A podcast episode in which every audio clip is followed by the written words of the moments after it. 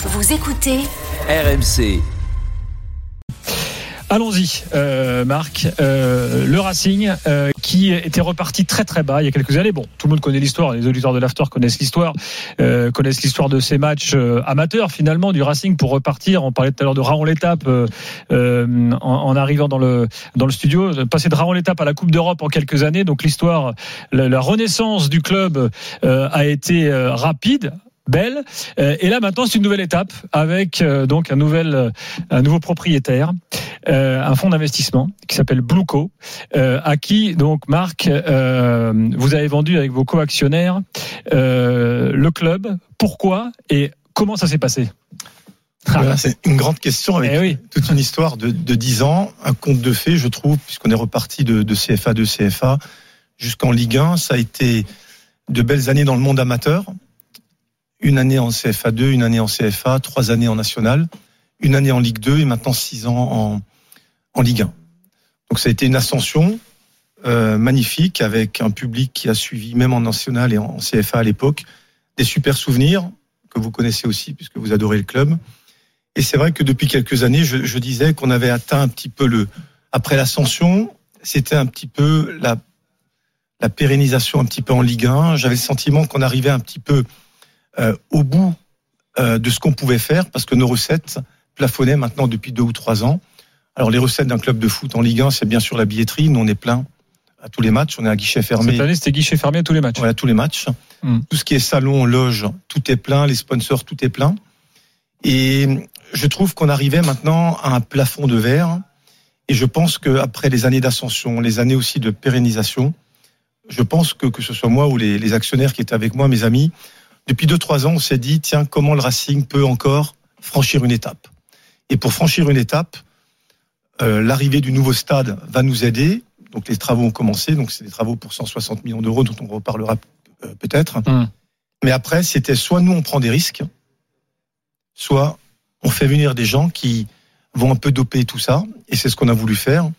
Et on s'est organisé en, en conséquence depuis un an et demi. On s'est rapproché de la banque d'affaires Centerview. Travaille aussi avec Sport Value, Nicolas Blanc.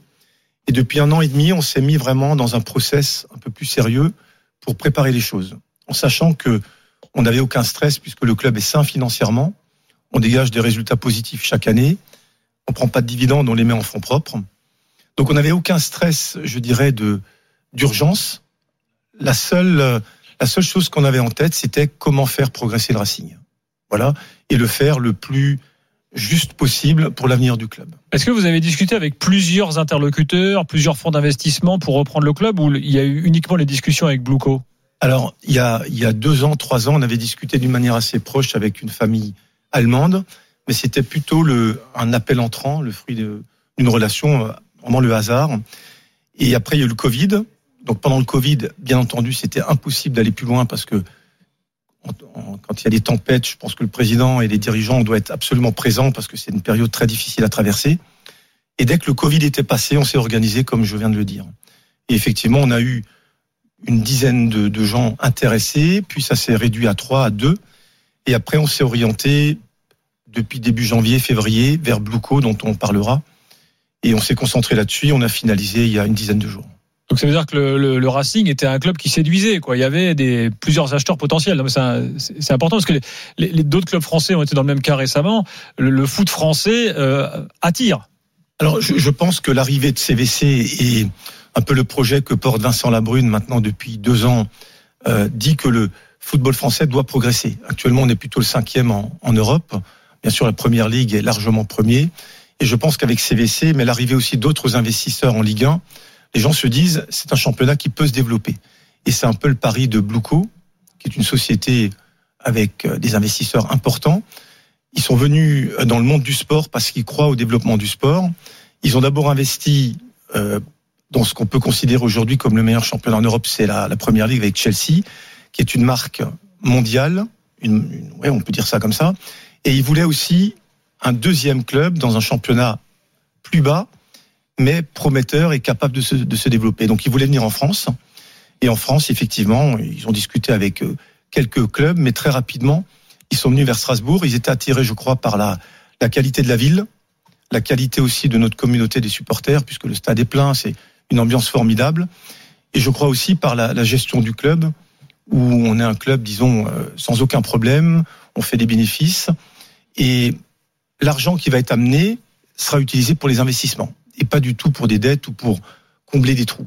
Donc finalement, ça a simplifié les choses, la relation a été bonne dès le départ, et l'audit simplifié, puisqu'on est un club où il y a aucune mmh. histoire, et donc finalement, tout le travail des banques, euh, des auditeurs euh, et des juristes a été simplifié par, je pense quand même, la, la qualité de, du club.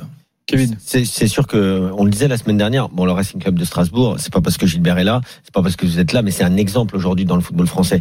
Euh, on voit par exemple des clubs comme Nancy, malheureusement, qui redescendent. Si on leur demande qu'est-ce que vous voulez faire sur les dix prochaines années, ils vont dire on veut faire comme Strasbourg.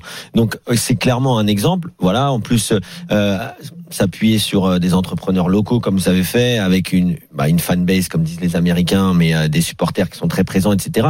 Tout ça c'est bien, mais il y a une chose quand même, c'est que vous avez parlé de ces investisseurs qui viennent en Ligue 1. Mais qui sont ces investisseurs et pourquoi ils viennent en Ligue 1 Ça, c'est autre chose parce que aujourd'hui, en gros, on n'est pas sur ce qui se passe en Première Ligue. On est un peu la succursale de la Première Ligue, que ce soit avec Lorient, succursale de Bournemouth, avec tout le respect que j'ai pour Bournemouth, euh, très beau club, mais bon, petit club quand même. Euh, donc Lorient, succursale de Bournemouth. Aujourd'hui, Strasbourg, qu'on veuille ou non, sorte de succursale euh, de, de Chelsea euh, et, et c'est pareil pour pour trois avec Manchester City et on a vu ce que ça a donné donc moi, ce que j'aimais avec Strasbourg, euh, c'est qu'il y avait en fait, c'était ce que je dis, c'est l'exemple. C'est-à-dire que c'était des investisseurs locaux. Alors, certes, à un moment, il y a peut-être un plafond de verre. Et on se dit, ah, ça va être difficile d'aller au-dessus. Mais est-ce que Strasbourg doit vraiment aller au-dessus? Est-ce que Strasbourg, euh, comme ils ont, comme vous avez fait l'année dernière, est-ce que c'est pas ça en fait C'est vrai que moi, même moi, j'étais surpris de de voir euh, Strasbourg racheter. Pour moi, il n'y avait pas de problème parce que vous, tout à l'heure, vous parlez du bilan mais vous avez gagné une Coupe de la Ligue en 2019, c'était quelque chose mm. d'assez extraordinaire, faut le rajouter. Euh, l'année dernière, vous faites 6-7e, bon cette année un peu plus compliqué, mais on n'avait pas on n'avait pas l'impression que. Tu voulais qu'on joue le maintien tous les ans, en fait. Non, mais. non, mais, non, mais, pour... non, mais t'es à ta place après un moment quand t'es un club comme Strasbourg, c'est ce que je disais. Est-ce que, en schématisant, euh, est-ce que le choix c'était, OK, galérer pour se maintenir tous les ans et puis espérer pourquoi pas un coup en coupe, ou bien franchir un palier? En fait, je, je le schématise un peu comme ça, mais. Alors, déjà, quel est le club, quelle est l'analyse que je fais? Où est, Strasbourg aujourd'hui? Je pense qu'aujourd'hui, le, Racing est un club, naturellement, je pense, avec le travail qu'on fait entre la huitième et la douzième place. C'est un, club qui est sain financièrement, c'est un club qui est, le stade est plein, l'ambiance est formidable. Moi, je demande chaque fois à l'entraîneur, chaque année, que les gens soient contents, qu'on joue bien et qu'on soit entre la huitième et douzième place. Voilà. Euh, à côté de ça, quelle est l'analyse que je, que je fais un petit peu exogène, c'est-à-dire extérieure au club? Euh, la Ligue 1 est passée de 20 à 18. Moi, j'estime que c'est un vrai changement pour tous les clubs en dessous de la huitième place. Pourquoi? Ça veut dire qu'il y a un, vrai risque supplémentaire chaque année. La deuxième chose, c'est qu'il y a un changement très important qui va arriver avec les droits internationaux à partir de 2024. C'est que quand l'augmentation des droits internationaux va arriver, en réalité, les droits internationaux vont être fléchés vers les, vers les clubs européens. Ce qui veut donc dire qu'il faut être absolument dans le top 6 pour avoir l'apport de ces fonds. Et le troisième élément très important pour moi, ce qui n'est pas le cas en Allemagne, c'est l'arrivée quand même massive d'investisseurs en France. Ça veut dire que Strasbourg, dans un schéma normal, dans un club normal, est hyper bien placé en France, mais avec les facteurs dont je viens vous parler, je pense que si on s'organise pas pour l'avenir, il y a un vrai risque que dans les années qui viennent, malgré le travail qui est fait, on puisse à un moment donné 8, 12, un peu flirter 13, 14, 15, et malheureusement à 18, il y a danger. Alors c'est vrai, Kevin, vous avez raison, c'est un vrai changement par rapport à ce qu'on a fait dès le départ.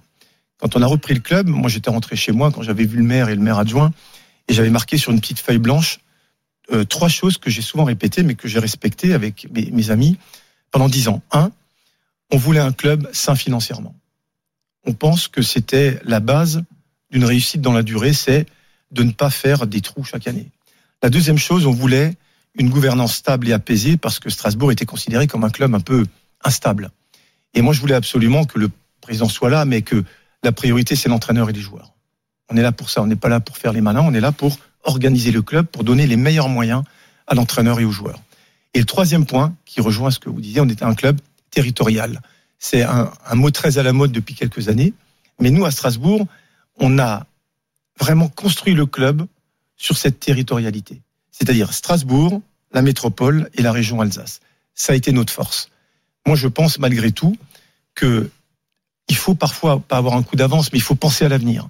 Et je pense qu'avec les facteurs dont je, les, les éléments dont je vous parlais avant, je pense qu'il fallait réfléchir parce que, au fond de moi-même, je pense que Strasbourg, avec la qualité de la ville, la qualité de la métropole, la qualité de notre public, on peut viser un peu plus haut. Et si on cherche pas à aller un peu plus haut, à un moment donné, on prend un risque. Mais est-ce que, Monsieur Keller, ça, Oui. ça, vous, ça vous met, ça vous met pas une, pression supplémentaire avec, euh, avec ce rachat en termes de résultats? Parce que Alors- là, là, vous nous expliquez en fait que euh, euh, avec ce rachat, euh, les performances que vous faisiez précédemment, Oui. c'était c'était de la surperformance? Non, par, alors, par, par- par rapport à vos moyens et que sans ce rachat, euh, en fait, finalement, Strasbourg euh, euh, pouvait aller en Ligue 2 très très rapidement? alors je, je pense que normalement, dans une année normale, euh, et d'ailleurs Frédéric Antonetti, quand il a repris l'équipe, il a terminé sur un rythme à peu près de entre 58 et 60 points, ce qui fait grosso modo entre la huitième et la dixième place. Je pense que ça, c'est la place aujourd'hui que Strasbourg euh, a, en faisant un travail sérieux, avec de l'ingéniosité, avec vraiment une, une unité totale interne et externe qui fait la force de Strasbourg depuis dix ans. Mais je crois aussi qu'avec l'arrivée des investisseurs à côté, si on n'essaie pas de s'organiser pour aller plus loin, pour aller plus haut, on prend un risque. Et on parlera peut-être aussi des, travaux qu'on va entamer, parce que il y a 160 millions de travaux qui vont arriver financés par les collectivités pour rénover la Méno. Sur ces 160 millions, nous, on va mettre à peu près 25 millions nous-mêmes pour améliorer la fan zone, les loges, les bureaux. Donc, on va investir aussi. Et on a un retard d'investissement aussi dans les infrastructures du centre des pros et de l'académie. Grosso modo, on a une cinquantaine de millions à investir dans les deux ou trois ans. Et moi, je crois, avec mes autres actionnaires, qui étaient mes, mes proches depuis dix ans, qu'il fallait qu'on s'organise pour être prêt à assumer ça, sans obérer l'ambition sportive. Et on a estimé que par rapport aux éléments dont je vous parlais et ces éléments-là, qu'il fallait qu'on s'organise pour se préparer aux années qui arrivent, qui vont être aussi difficiles en termes d'investissement. Marc, est-ce qu'on peut connaître le prix de vente? Non. Mais par contre, vous verrez euh, très rapidement qu'il y aura de vrais investissements dans l'équipe 1, dans l'académie, aussi autour du, du club. Euh, Alors, On va reparler mercato Oui. tout à l'heure. L'équipe a donné un info, a dit oui, une enveloppe de 25 millions. Euh, c'est pas, le chiffre qui est juste. Non. Mais quand euh, c'est peut-être la pub là, je sais pas, mais euh, une dernière après. une dernière. après. Quand euh, vous parlez, c'est rassurant et je pense que ça doit être rassurant pour les nombreux supporters strasbourgeois qui nous écoutent. Mais vous dites encore nous ou on.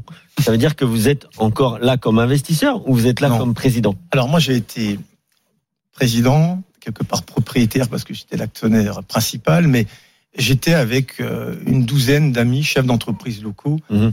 et on a été euh, unis du début à la fin.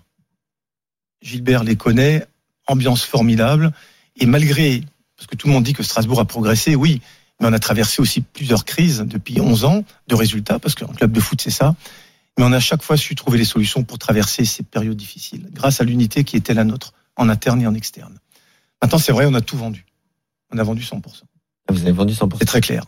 Maintenant, pourquoi on a choisi Blueco? Je pense que c'est important de, de comprendre. On cherchait des gens avec des moyens importants. On cherchait des gens aussi capables d'investir dans le club sans forcément avoir recours à la dette. Eux, ils le font avec leur capital. Mais surtout des gens qui s'appuient sur la base du travail qui a été fait depuis 11 ans. Que ce soit au niveau des dirigeants, et donc de moi, mais aussi des salariés. Et l'équipe proche qui est autour de moi depuis 7, 8, 10 ans sont des gens qui ont été maintenant euh, renouvelés, qui vont rester. Parce que l'idée de Blueco, bien sûr que je partage, hein, sinon on n'aurait pas vendu, Ouais. c'est d'essayer de partir sur la base qu'on a faite, qui est une base très sérieuse, et avoir un peu plus de moyens pour viser un peu plus haut. Ouais, je, C'est- euh, je crois même savoir que Blouco a dit on vient si Marc Keller reste. C'est vrai ça? C'était mieux. C'était mieux, mais, mais, mais dis- disons, je, je crois qu'on a trouvé des gens euh, qui ont une volonté d'investir, qui ont une volonté de s'appuyer sur euh, ce qui a fait la force du club. Donc moi, je reste président. Maintenant, c'est vrai qu'il y y a des actionnaires au-dessus de moi, évidemment, avec qui je dois euh, m'entendre et travailler, mais ils ont le même objectif que moi, c'est faire progresser le club. Et c'est ça l'équilibre qu'on essaie de trouver Mais, maintenant. mais est-ce que ça peut matcher Ah, attends, Walid, on Ouais. fait une petite pause euh, et on revient, on continue la discussion. On est ensemble jusqu'à 23h. On parlera ensuite euh, mercato, on parlera euh, du futur coach du, du Racing, puisque à l'heure où on, a- où on parle, bah, il y en a pas. Euh, ce sera dans quelques minutes, bien sûr, dans l'after. À tout de suite. RMC jusqu'à minuit. L'after foot.